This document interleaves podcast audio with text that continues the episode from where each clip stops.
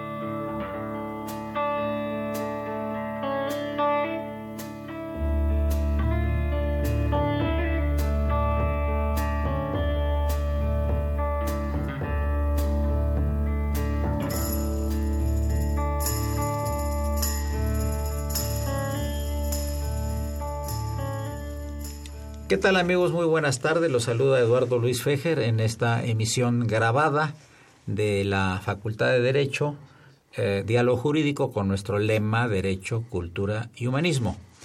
Dos personalidades particularmente relevantes. Le doy la bienvenida al doctor Juan Carlos Sánchez Magallán, Académico de la facultad, déjame presentarte, mi querido Juan Carlos. Muchas gracias. Académico de la Facultad de Derecho, periodista distinguidísimo, eh, presidente de diferentes organizaciones nacionales, internacionales, organizador de eventos, eh, investigador jurídico, eh, con una larga trayectoria como funcionario público. ¿Qué le podríamos agregar a tu currículum también de esto? Admirador tuyo. Seguidor y fan tuyo. Ah, desde que fui tu alumno en la Facultad de Derecho. Qué barbaridad. Te recordamos con mucho cariño todos los, los, los desde entonces jóvenes. Seguimos siendo jóvenes. 100%, Juan Carlos. Muchas gracias por tu, presencia. ¿eh? El, el, maestro Martín Weinstein, quien es eh, profesor de la Facultad de Derecho también desde hace muchos años, que es criminólogo, profesor también del INACIPE, que tuvo a su cargo algunas instituciones de reclusión y vamos aquí a hablar de varias cosas que tienen que ver con nuestro mundo social, nuestro complejo, eh, eh, mundo social, ¿verdad?, que tenemos actualmente. Y, yo quiero que nos platique un poquito el, el doctor eh, Sánchez Magallán sobre este seminario llamado La labor periodística desde la perspectiva de derechos humanos, acceso a la información y la protección de datos personales. Quiero decirles que participó en esta inauguración de este, de este seminario, eh, la, la, maestra María Patricia Cursin Villalobos, el liceo Luis Raúl González Pérez, presidente de la Comisión de Derechos Humanos, por supuesto nuestro digno director, el doctor Raúl Contreras Bustamante, Mónica González Controla, abogada general de la UNAM, Francisco Javier Acuña Llamas, comisionado presidente del INAI y obviamente uno de los que está aquí presentes para ser entrevistado, que es Juan Carlos Sánchez Magallán. ¿Cuál es la preocupación central ahorita de un periodista en un país como el nuestro, en el que se llevan ya muchísimos asesinatos de la gente que tiene que ver con el área del periodismo? Sí, solamente en esta administración 140 personas de distintos medios, los que hacen radio, los que hacen televisión, los que hacen periodismo, eh, escrito, electrónico, televisivo, etcétera. Eh, el principal problema es que dadas las condiciones en las que se encuentra nuestra sociedad, crimen organizado, delincuencia, violencia, ligado a los temas eh, históricos de pobreza, de la mitad del país, si no es que un poquito más, y todo eso, todo eso que, que, se, que se junta, que se combina, generan un clima de mucha inestabilidad y de mucho riesgo y peligro para realizar y desempeñar la función de ser comunicador. La libertad de expresión es uno de los valores más importantes eh, desde la historia del hombre. O sea, el hombre mismo ha dado la pelea para que eh, se construyan leyes y reglamentos y un andamiaje institucional para la salvaguarda y protección de un derecho que es inherente a los seres humanos. Bueno, el sí, perdón, el derecho a saber y el derecho a informar. Como tú también, tus funciones eh, eh, públicas ahorita, que son muy interesantes, es la Profeco.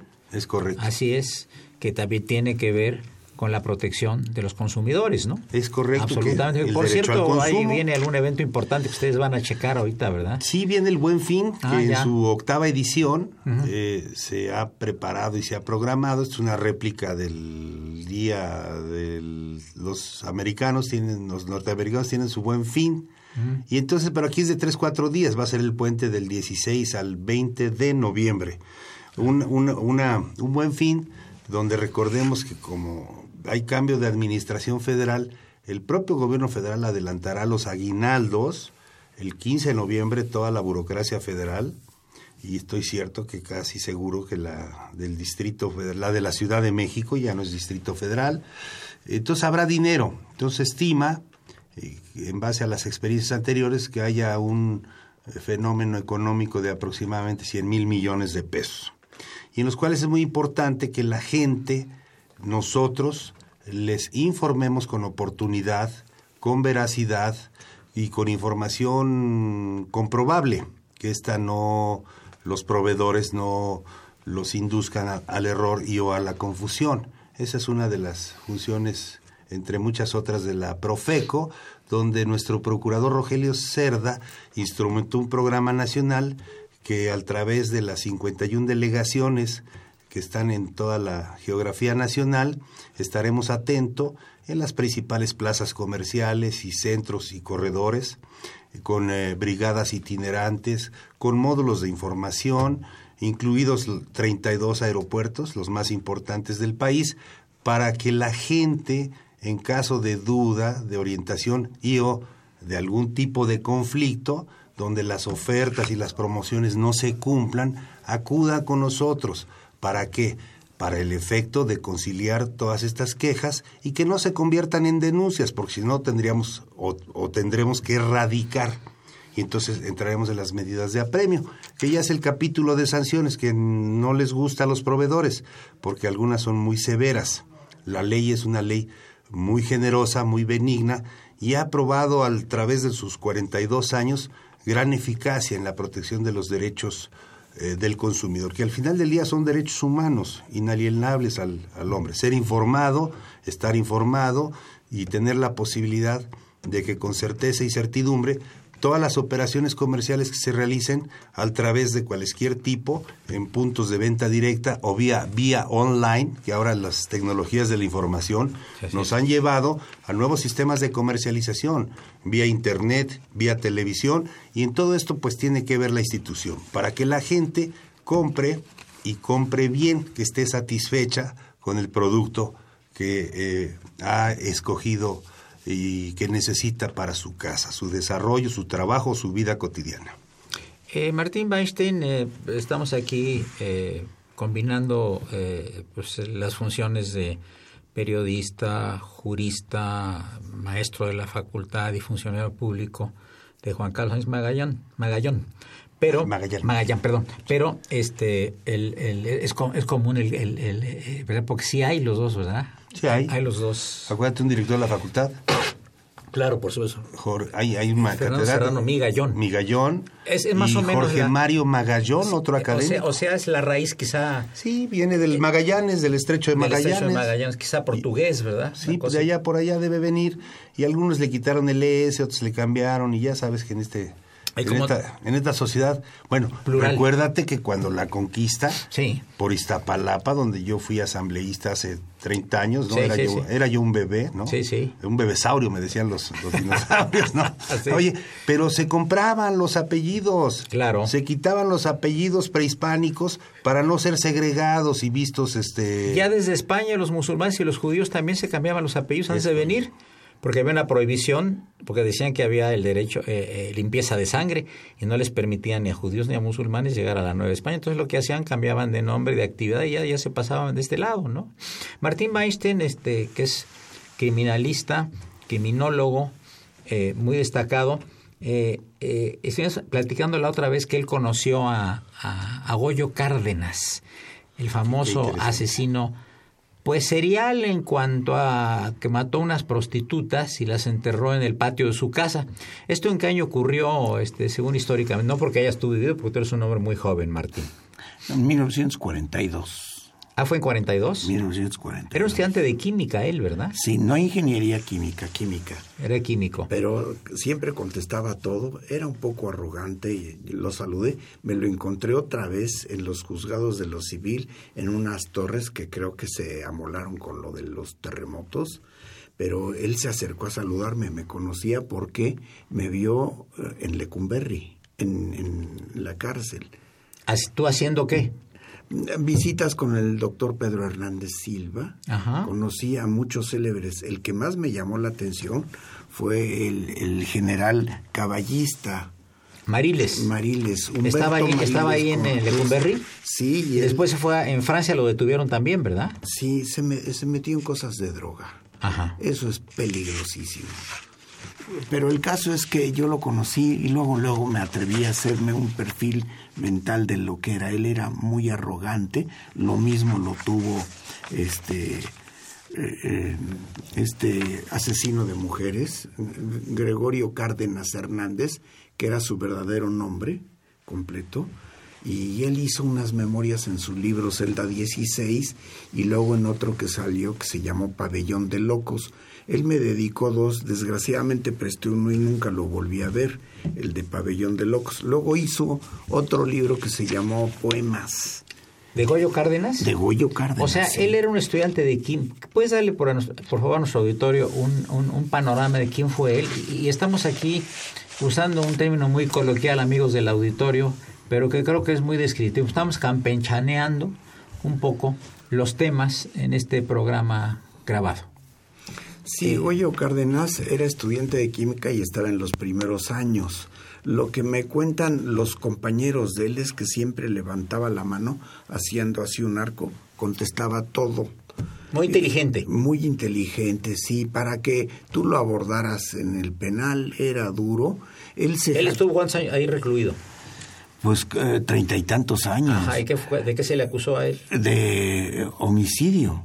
Mató a varias prostitutas, ¿no? Sí, no todas eran prostitutas. Creo que una de ellas eh, había sido pretendida por él como una novia, pero tenía un, eh, un, problema de carácter orgánico. Dicen que parecido a la meningitis o a la encefalitis. Sí. Eh, uno de los neurólogos que lo vio me, me explicó esto y realmente pues no es fácil verlo en el rictus en las caras, pero cuando tienes algunos de los perfiles del asesino, que es escaso control de impulsos, baja tolerancia a la frustración, que era una de las cosas que se subrayan con varias X, y aplanamiento emocional. Después vienen otros perfiles que se combinan entre ellos el aplanamiento emocional es como decir, yo no tengo remordimiento alguno. Sales, matas, te acomodas la corbata, te lavas las manos y te vas. Entonces, este eh,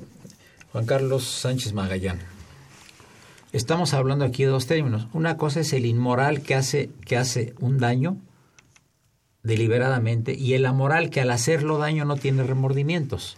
Pues sí, son, son, son personas patológicas, ¿no? O sea, están, traen algún tipo de enfermedad, como bien lo señala el doctor y maestro y académico de la facultad, este, pues, son, son actitudes patológicas, o sea, son enfermizas.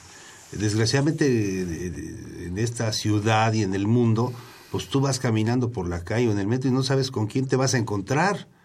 Digo, en su mayoría presumimos que todos estamos bien, pero en el fondo no sabemos quién, quién y, cómo y qué está pensando. Entonces, eh, estamos viviendo vicios, esto bueno fue en el año de 42, pero actualmente lo vemos en los comportamientos este, suicidas de mucha gente, ¿no? Ciudades como el Japón, donde los obligan y los presionan a estudiar de manera este, muy exagerada. exagerada, pues vemos que las tasas de suicidio por ese motivo son altas y en la ciudad encontramos gente que digo no es este por ser amarillista pero mucha gente se suicida, utiliza el metro para lanzarse, etcétera. Entonces, pero son, son los vicios para mí de gran, de, de, una ciudad grande, compleja y altamente competitiva como la de la Ciudad de México, que ya es una de las concentraciones y densidades poblacionales más altas del mundo, después de Madrid, Tokio, Los Ángeles, Nueva York, etcétera. Estamos viviendo crisis impresionantes. Hay gente, hay desempleo, hay pobreza, hay falta de educación, de valores, de civismo. Y entonces es una ensalada de situaciones que conducen a que mucha gente salga a la calle con quién sabe qué problemas este, personales. Entonces, y luego contrastan las series televisivas donde ves a los magnates que producto del narcotráfico, entonces contrastes de riqueza pues, este, mala vida, mal acumulada, frente a mucha gente que tiene una gran pobreza económica y por supuesto mental. Entonces vienen unos eh, shocks y traumas este, espeluznantes y que desgraciadamente lo vemos en, las tasas de feminicidios, ¿no? En varios estados de la República. Amigos, llegamos a la primera parte del programa. Continuamos en breve. Se encuentran con nosotros los distinguidos juristas eh, doctor Juan Carlos Sánchez Magallán, académico de la Facultad de Derecho, funcionario, periodista, y el doctor Martín Weinstein, que es profesor de la Facultad de Derecho y criminólogo. Soy Eduardo Luis Fejer, no le cambies, el 860, esto es Radio Universidad Nacional Autónoma de México.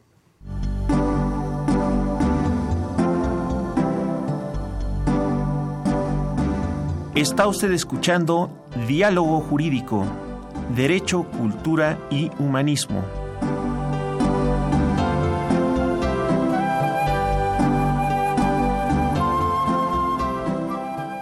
a través del 860 de AM. El alma mater del cuadrante. Amigos, continuamos con esta plática tan interesante. Yo quisiera regresar con eh, Juan Carlos Sánchez Magallán eh, sobre este seminario de la labor periodística desde la perspectiva de derechos humanos. Qué complicado es el tema de los derechos humanos. Sí, así es, mi queridísimo Eduardo Luis Fejer. Los derechos humanos, o sea, fundamentales y, e inherentes a, los seres humanos desde la historia del hombre, desde la época de las cavernas, ¿no? Donde la ley del más fuerte era la que prevalecía.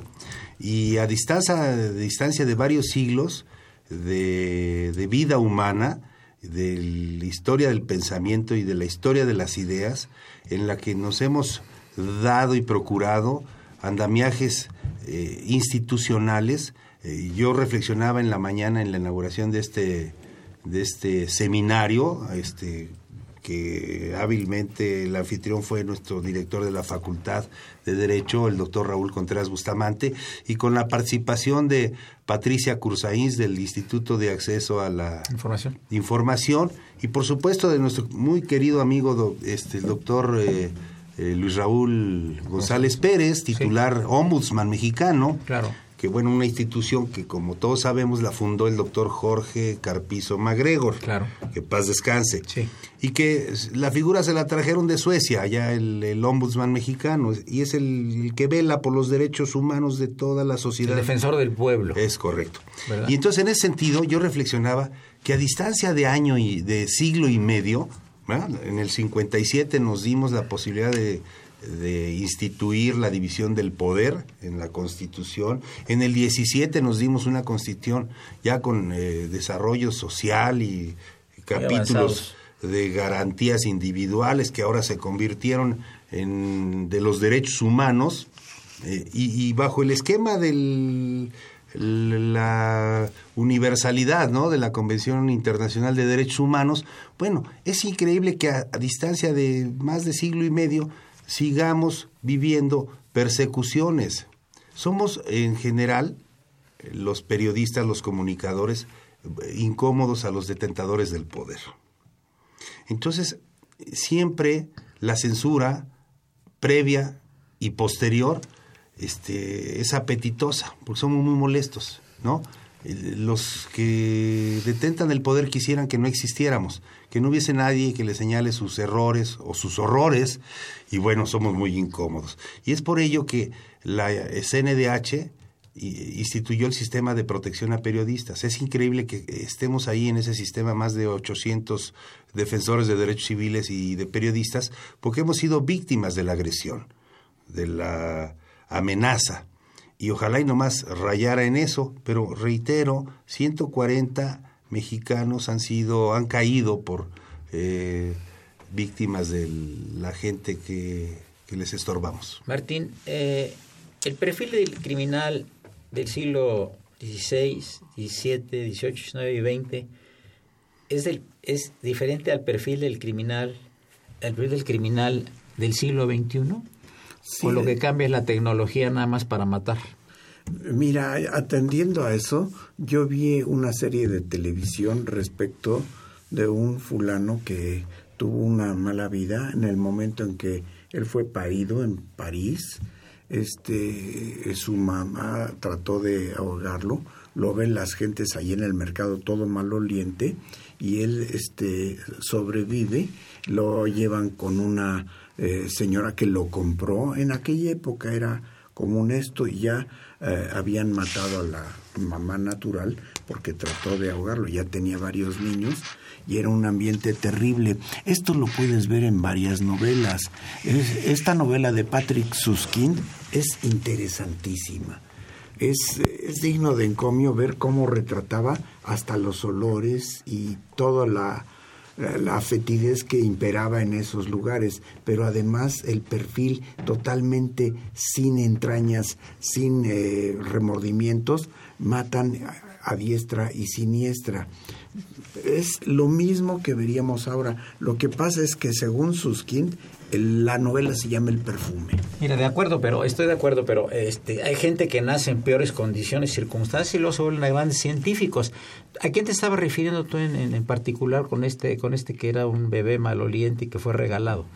Eh, el personaje de, del... Ah, el personaje del perfume. El perfume, pero te relata muchas cosas porque, por ejemplo, en el caso de Víctor Hugo, el, personaje fundamental que es Jean Valjean eh, era una persona que tenía mucha hambre, agarra, roba un pan y lo persiguen como si fuera el peor de los delincuentes. Lo que pasa es que después se escapa de la cárcel de Tolón, lo vuelven a detener, pero ya se vuelve un hombre íntegro.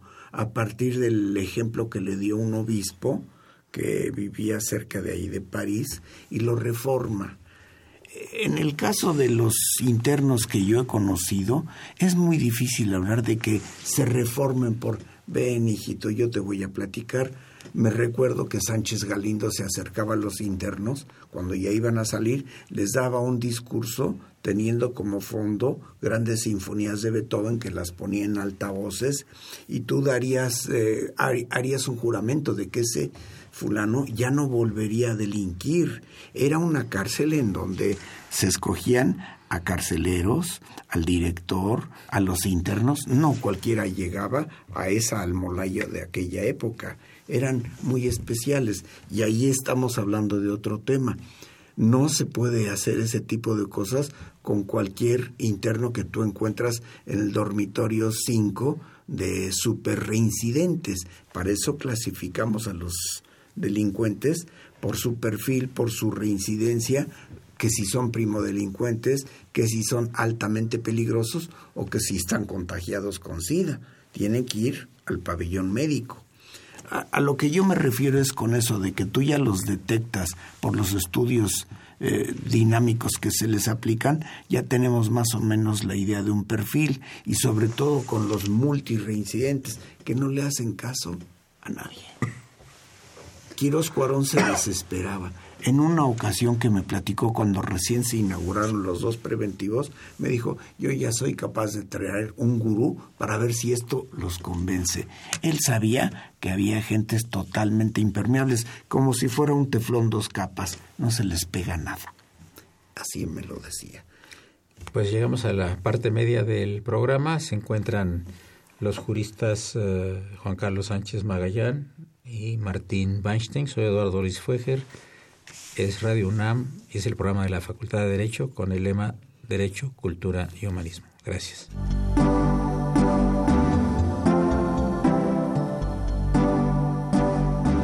Está usted escuchando Diálogo Jurídico, Derecho, Cultura y Humanismo.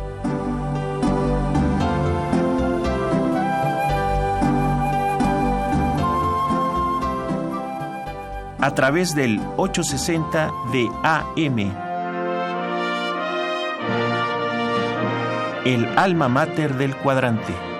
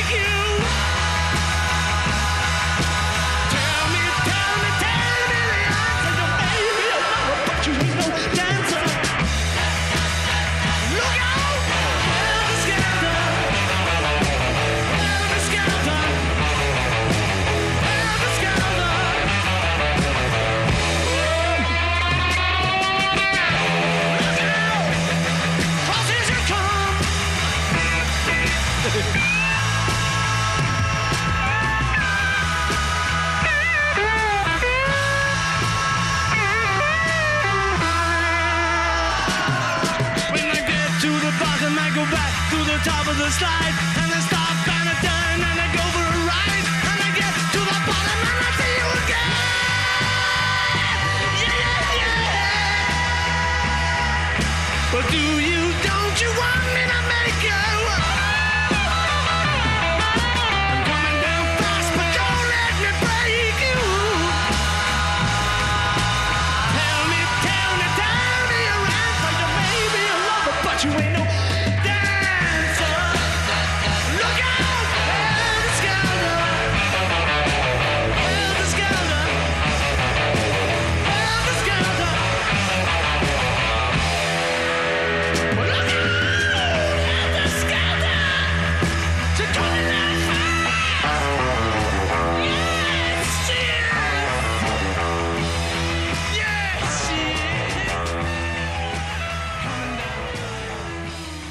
Claro, el padre Cronos, don Francisco Trejo Miguel Ángel Ferrín nos están haciendo la seña de que continuemos con la tercera parte del programa.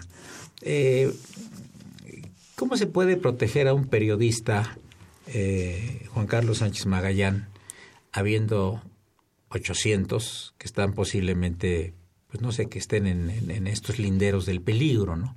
La protección eh, que ofrece el gobierno. Hay una institución del gobierno para protección.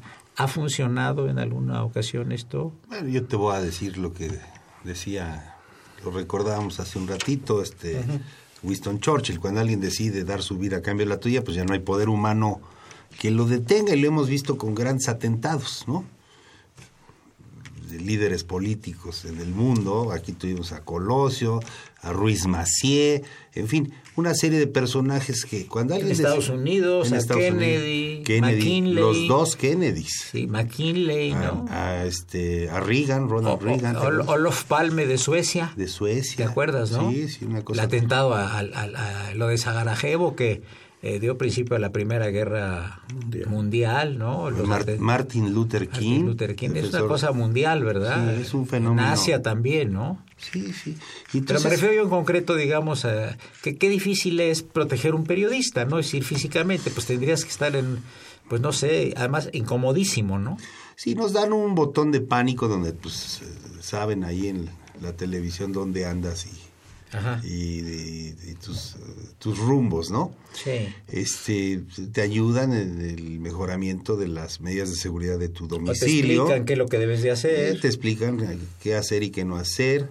Eh, y bueno, pues hay ahí un teléfono y un directorio de personajes que te, en caso de requerirlo, pues puedes acudir a ellos. Por ejemplo, a mí me dijeron el otro día, oiga, sonó la alarma de su casa y ahí se registró movimiento en el pasillo. Bueno, pues yo estaba en una comida, salí para allá, yo dije, bueno, pues ya se metieron, pues ya que. Pero no, era un sensor que se cayó registró el movimiento y se activó, se activó la alarma. Y entonces, pero ya estaban ahí las patrullas, ya me había hablado el director de la judicial, ya me había hablado el director de la policía auxiliar, en fin, es un sistema que funciona, que ayuda y que en la medida de las posibilidades de los gobiernos federal y locales está funcionando. Es para apoyar a los que están en estado de riesgo, como bien lo señalas.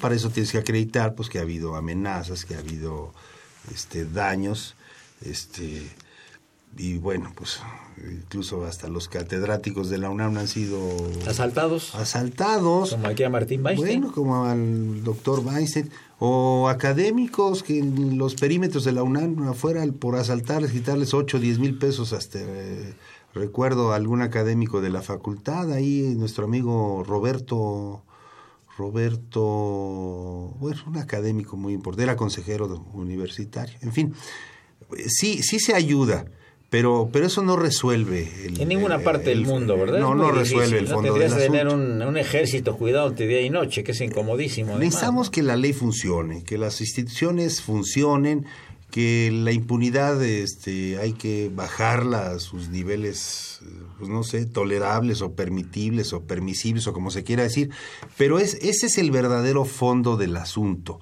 Mira, eh, la información que emitimos los, los comunicadores, los periodistas, en términos de libertad de expresión, buscamos que ésta siempre sea responsable, porque también no se vale estar incitando a la violencia, a la guerra o ofendiendo a los eh, personajes. No, no, hay que hacerlo con responsabilidad.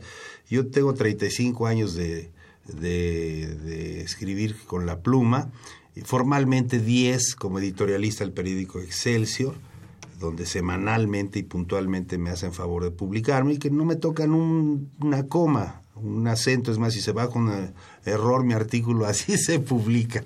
De ese tamaño está el respeto a la libertad de expresión, cosa que yo agradezco a los dueños de, del, del, periódico y a su director editorial, a los señores Vázquez Raña y Vázquez Aldir, y a Pascal Beltrán, que es nuestro director editorial, que han sido siempre muy gentiles, generosos, respetuosos y buenos amigos. En fin, pero el asunto es que la información siempre debe ser clara, veraz, objetiva y comprobable. A ver, escribimos cosas. Por ejemplo, un día me dice un amigo abogado que tú conoces bien, José Luis Romero, oye, tu artículo incomodó al procurador de justicia de la Ciudad de México. Y le dije, oye, pues qué pena, porque pues yo no escribo para que le gusten mis artículos, ¿no? Y eso es, la gente se molesta cuando señalas que andan en 20 cosas o que lo que hacen no produce los resultados deseados. Eh, por ejemplo, acabamos de emitir un desplegado las organizaciones de abogados señalando que eh, la legalidad y el respeto al Estado de Derecho deben de cumplirse a cabalidad. ¿Con qué tema? Por ejemplo, viene la elección del presidente del Tribunal Superior de Justicia. Y ahí los propios, entre los 100 constituyentes que elaboraron la constitución local de la Ciudad de México, son ellos los que pretenden desvirtuarla y torcerla y, interpretarla a su modo para favorecer y beneficiar a sus, a sus amigos y sacar del camino a los que les estorban. Es el caso del actual presidente del Tribunal Superior de Justicia, que tiene la posibilidad y el derecho a inscribirse, porque él funge eh, eh, como interino. Realmente él no, no ha jugado. Y entonces lo que nosotros estamos reclamando es que las, las presiones externas dejen de hacerlo para que sea el pleno de, de, magistrados, los 87 magistrados, que sean los que decidan en libertad y que no estén ahí bajo la presión externa de los que elaboraron el texto constitucional de la Ciudad de México, ahí pretendiendo favorecer a sus parientes, incluso alguno de ellos. Martín Weinstein, dándole otro giro a la, a la, a la, a la plática de la que estamos aquí Parece que estamos en un juego de ping-pong, pero me parece que es particularmente interesante, ¿no? Eh, además está relacionado todo, absolutamente, todo está relacionado, ¿no? En, en tu experiencia, ¿quién fue el más enigmático de las personas que estaban internadas en las instituciones de reclusión que tú dirigiste? El más enigmático. Es que Alberto Sicilia Falcón era un tipo sumamente peligroso, pero era un caballero. Además hablaba tres, cuatro idiomas, cosa que no se puede decir de ningún delincuente en la actualidad, salvo los eh, narcos que trabajan en Francia al estilo de la novela esa famosa que este, describe todo este problema en, en París y en otras ciudades en donde se ve que el líder de ellos, eh, perfectamente bien vestido, hablando inglés y hablando francés, controla a los revendedores de la droga. No es así. El narcotraficante común, por ejemplo, yo conocí a Ernesto Fonseca Carrillo y a Rafael Caro Quintero. Eran totalmente sucios en su apariencia, no les importaba nada y además los dos eh, usaban con frecuencia la cocaína. Eran cocainómanos y yo dudo de que Sicilia Falcón hubiera siquiera sido usuario con frecuencia de la marihuana. Una pregunta, este, tú, ¿a ti qué te orilló a estudiar eh, y adentrarte en el área penal? El, primero que nada fue las visitas que nos hizo el doctor Pedro Hernández Silva a Santa Marta Catitla y al ver ahí a los delincuentes. Él era penalista, tenía doctorado en Derecho Penal, pero el área criminológica en México, aparte del doctor Quiroz Cuarón, está muy descuidada. Ahora, el doctor Quiroz Cuarón no era propiamente abogado, ¿verdad? Bueno, había estudiado medicina. Sí, claro. Conocía, eh, cuando tú ves el libro de él que se llama Medicina Forense o Medicina Legal, te das cuenta que hay capítulos en donde hace hincapié de cómo hizo esos estudios. Yo me compré en una librería de usado el libro que usó, eh, que hizo del estrangulador de mujeres. Y después me compré en otro puesto así, dice este psicoanálisis del magnicidio al estilo de los grandes. Una pregunta más, este eh, Martín. Em, por ejemplo, el caso de la Mata Viejitas. Creo que ella se volvió a casar en la cárcel, creo que era luchadora. Tienen varias personalidades, algunos de este tipo de, personajes eh, tristemente célebres. Es decir, de repente tú me dices que ves una gente que tenía, estaba acusado de X delitos y de repente tienen un, trato de caballero, de dama excelente. Sin una sola este, palabrota, nada. Yo, yo Entonces, ¿qué había eh, la cosa de...? La esquizofrenia. Eh, se resalta la esquizofrenia es cortar con la realidad. Sí, pero eh, esquicé significa dividido, frenés es personalidad y que pueden tener de un momento a otro y de una situación a otra dos eh, parajes totalmente distintos. Eso lo ven no mucho. Es, no es la bipolaridad normal, es algo más profundo. No es, no es la bipolaridad, no es un trastorno bipolar. es, es más serio, porque tú te puedes confiar en estas gentes e incluso cuando alguien dijo vamos a concederle el beneficio a Goyo Cárdenas y a algunos otros, eh, el propio ¿De la libertad? Piña y Palacios decía, yo por este fulano no meto las manos a la lumbre. Platiqué con él lo conocí, ya estaba enfermo, tenía cáncer, y él era un tipo muy estudioso sobre todos estos temas. Eh, ¿El doctor Piña y Palacios? Piña y Palacios, sí. Creo que fue catedrático de la facultad, ¿verdad? Fue catedrático de la facultad, conocía muy bien estos problemas, pero cuando tú te los enfrentas y los propones para una preliberación, tiene que andar con pies de plomo. A mí siempre me preguntaban, fulano de tal, ¿crees que se vaya a portar así bien? etcétera. El otro que sí me tocó para firmar su perfil fue este un asesino serial que cayó en el Consejo Tutelar para Menores porque mató en menos de 72 horas a tres personas, casi siempre con una puñalada a la altura de la, de la axila y los mataba. Si quieres saber el nombre, Santos Jiménez Hernández. No, no, realmente no. Bueno, pues este sujeto para mí era mucho más peligroso que incluso el propio Goyo Cárdenas. Muy bien, amigos, llegamos a la penúltima parte del programa. Les recuerdo que se encuentran los distinguidos juristas Juan Carlos Sánchez Magallán y el maestro Martín Weinstein. Soy Eduardo Luis Fejer es el programa de la Facultad de Derecho y esto es Radio UNAM. Regresamos en unos minutos.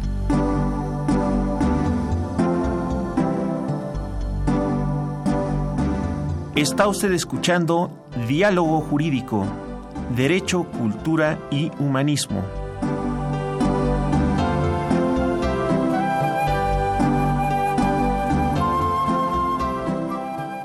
A través del 860 de AM el alma mater del cuadrante.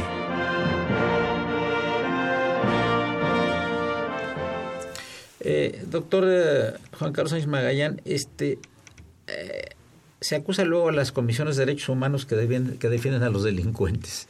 Parece que es la Vox Populi, ¿no? Dice, no, no sé. Pareciera, pareciera que defienden. No, sabemos que no es así. No, no es así. Pero hay la percepción, ¿eh? Sí, hay una percepción porque, a ver, ¿qué pasó con la francesa, Florence Cassés? Pues se le comprobó que era la amante del jefe de la banda y que era la que le cortaba los deditos a los secuestrados, etcétera.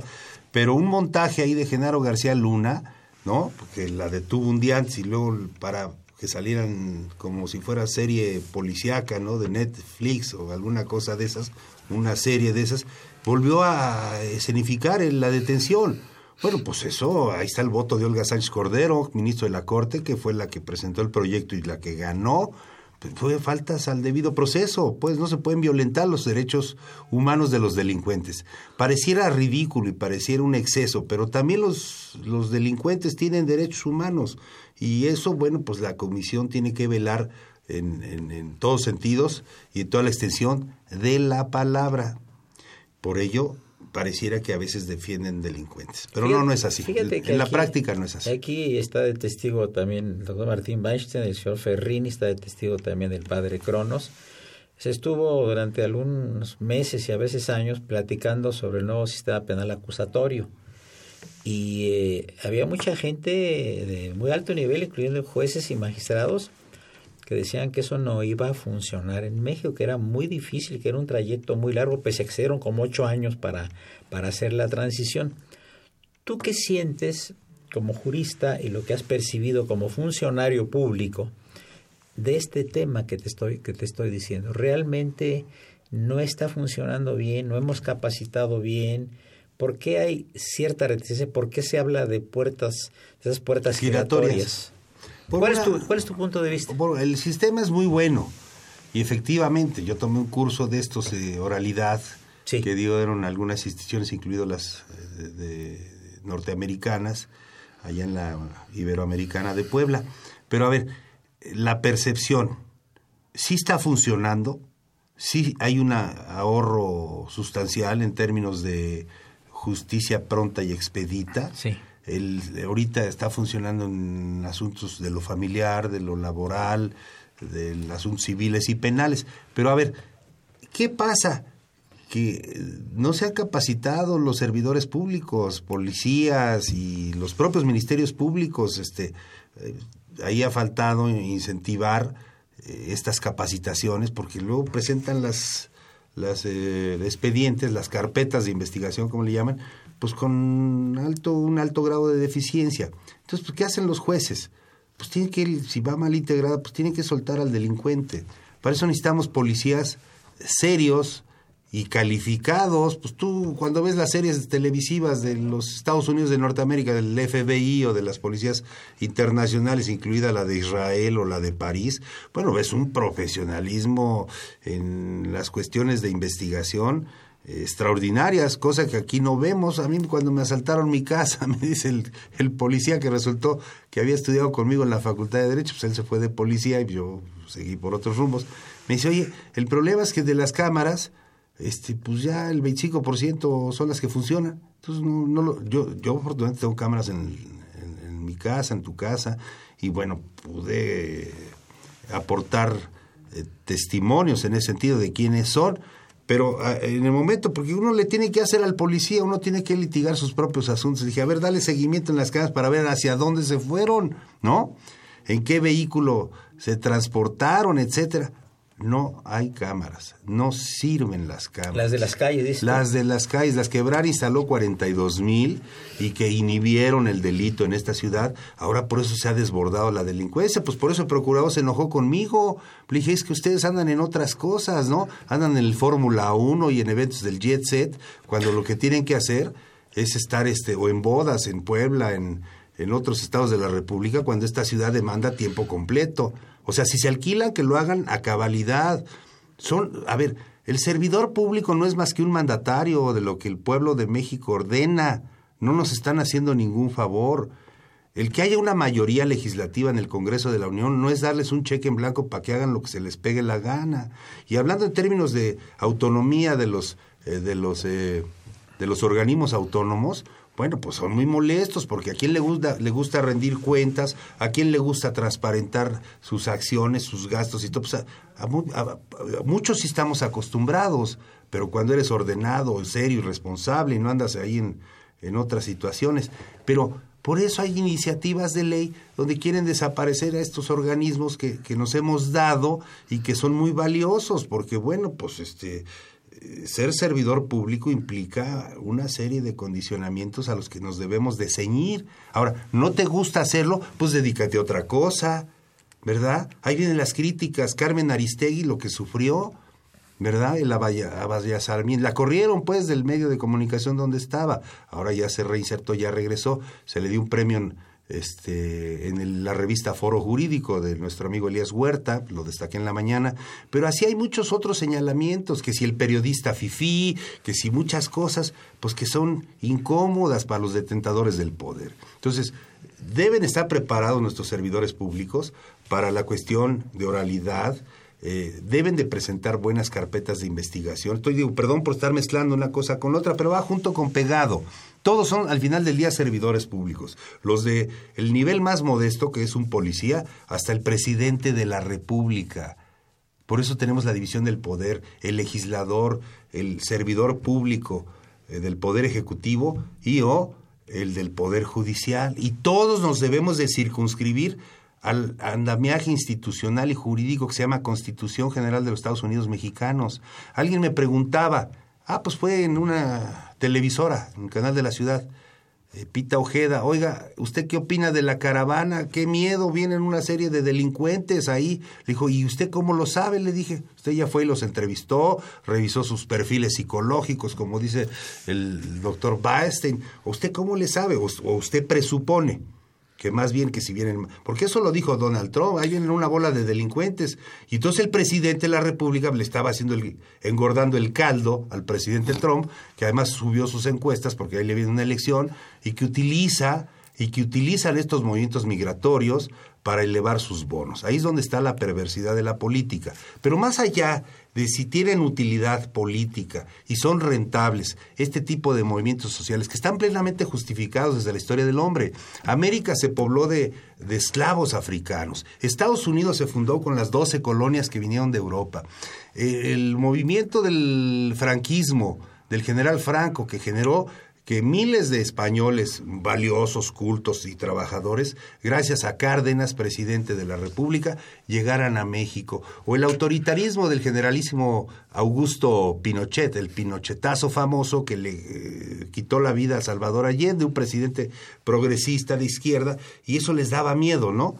el ser eh, de izquierda. Bueno, eh, lo matan y Luis Echeverría abre las puertas de nuestro país a cientos de chilenos que vinieron a engrosar las filas de la administración pública, incluso a muchos los ayudó con trabajos en la administración pública federal, y muchos fueron a dar a la universidad. Y tenemos así estos éxodos en el mundo, los flujos migratorios, no hay que tenerles miedo. Cuando el presidente dijo, a ver, esa caravana hay que detenerlos con policía federal, pues fue una instrucción seguramente de él, pues en el país no se mueve una hoja si no está consultada con el árbol mayor. Este, y entonces, ¿qué pasó? Pues la caravana rebasó los retenes de Manelik, de la Policía Federal. Pero a ver, no es poniendo rejas. A ver, criticamos a Donald Trump por poner un muro ignomioso para detener a los mexicanos que varios millones están en Estados Unidos. Eh, y luego queremos aplicar la misma receta para los centroamericanos. No, no es así. Para eso están los organismos internacionales y está la asistencia humanitaria y que no se vuelvan estas unas crisis de humanidad. Vemos que los flujos migratorios han generado eh, gobiernos extremosos de izquierda o de derecha. O sea, han utilizado los fenómenos migratorios para invocar el concepto de soberanía y de límites fronterizos y hasta económicos por esta apertura tan despiadada que los tratados de libre comercio y la apertura de fronteras en todos sentidos ha generado. Entonces sí, hay miedos, hay resistencias. Estos señores vienen, nos van a quitar el trabajo. Si llegan migrantes a Estados Unidos, los propios migrantes, que son en 32 millones en el propio Estados Unidos, dicen, nos van a quitar el trabajo. Estos pobres vienen aquí a cobrar un dólar por hora, mientras nosotros cobramos 18 dólares por hora. Bueno, son los temores. Es lo que explotó Donald Trump, ese nacionalismo este, chauvinista, que fue el que al final del día le dio las elecciones, el triunfo en la cosa electoral. Y lo han aprovechado. En Europa hay ocho líderes, ocho partidos que de la nada se han alzado con los triunfos, invocando precisamente este tipo de fenómenos. Muy interesante. ¿Qué opinas de la mediación eh, finalmente, mi querido eh, Juan Carlos Sánchez Magallán? Bueno, o sea, de la mediación. La mediación es fundamental. Eh, dicho en otros términos, entre, de la Profeco, donde yo estoy como delegado metropolitano, pues es la conciliación. A la Profeco, pues, y aprovecho el comercial, nos interesa mucho conciliar, no nos interesa estar multando a la gente. Un juez o los que a la mediación, debe de prevalecer la conciliación más que estar ahí sancionando a los participantes. Ahí Otón Pérez Fernández del Castillo está dando un impulso importante al tema y ha sido ampliamente y gratamente recibido por Raúl Contreras Bustamante. La Facultad de Derecho está jugando un papel fundamental en términos de impulsar la mediación para resolver miles de conflictos y quitarle cargas tributarias, onerosas, administrativas a los tribunales y que haya al final del día conciliación. Lo que la gente quiere es resolver sus problemas, no quiere estarse peleando ni un día, ni un año, ni un mes. Quiere resolver sus asuntos. Y hay que saber ceder de ambas partes, ¿verdad? Es correcto. Así es como son las mediaciones, ya sea al nivel que sea. Es ceder un poco cada una de las partes, ¿no? Que a veces es muy doloroso, ¿no? Eh, finalmente, ¿cuál fue tu conclusión de, de, del, decir, del seminario que, de, de la labor periodística desde la perspectiva de los derechos humanos, acceso a la información y la protección de datos personales.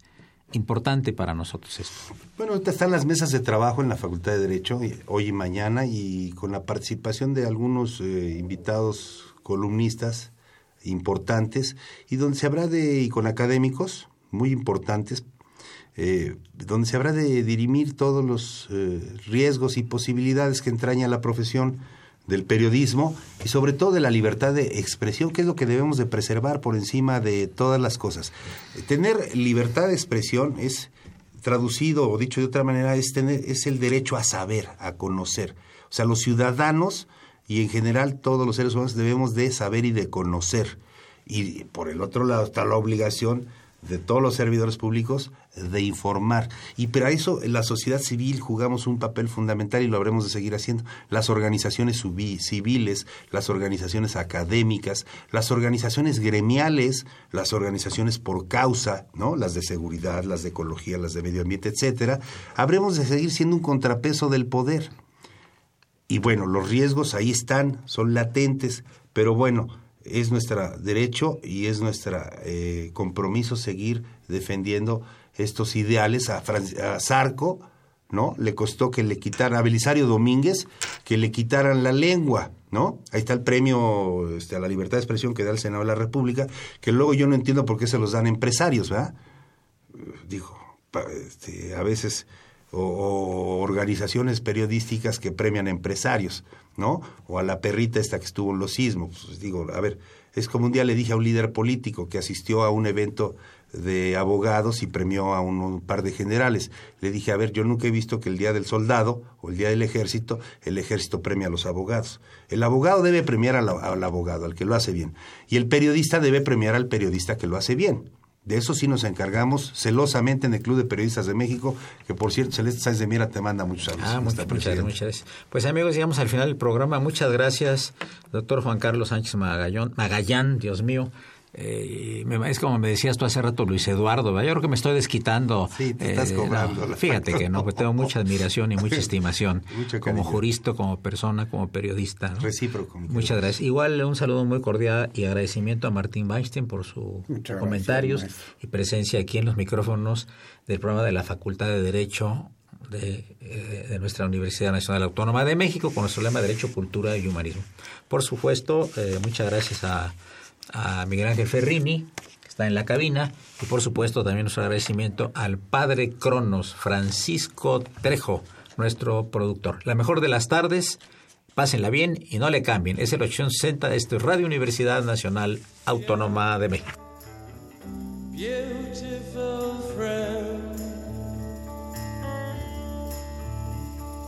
This is the end, my only friend.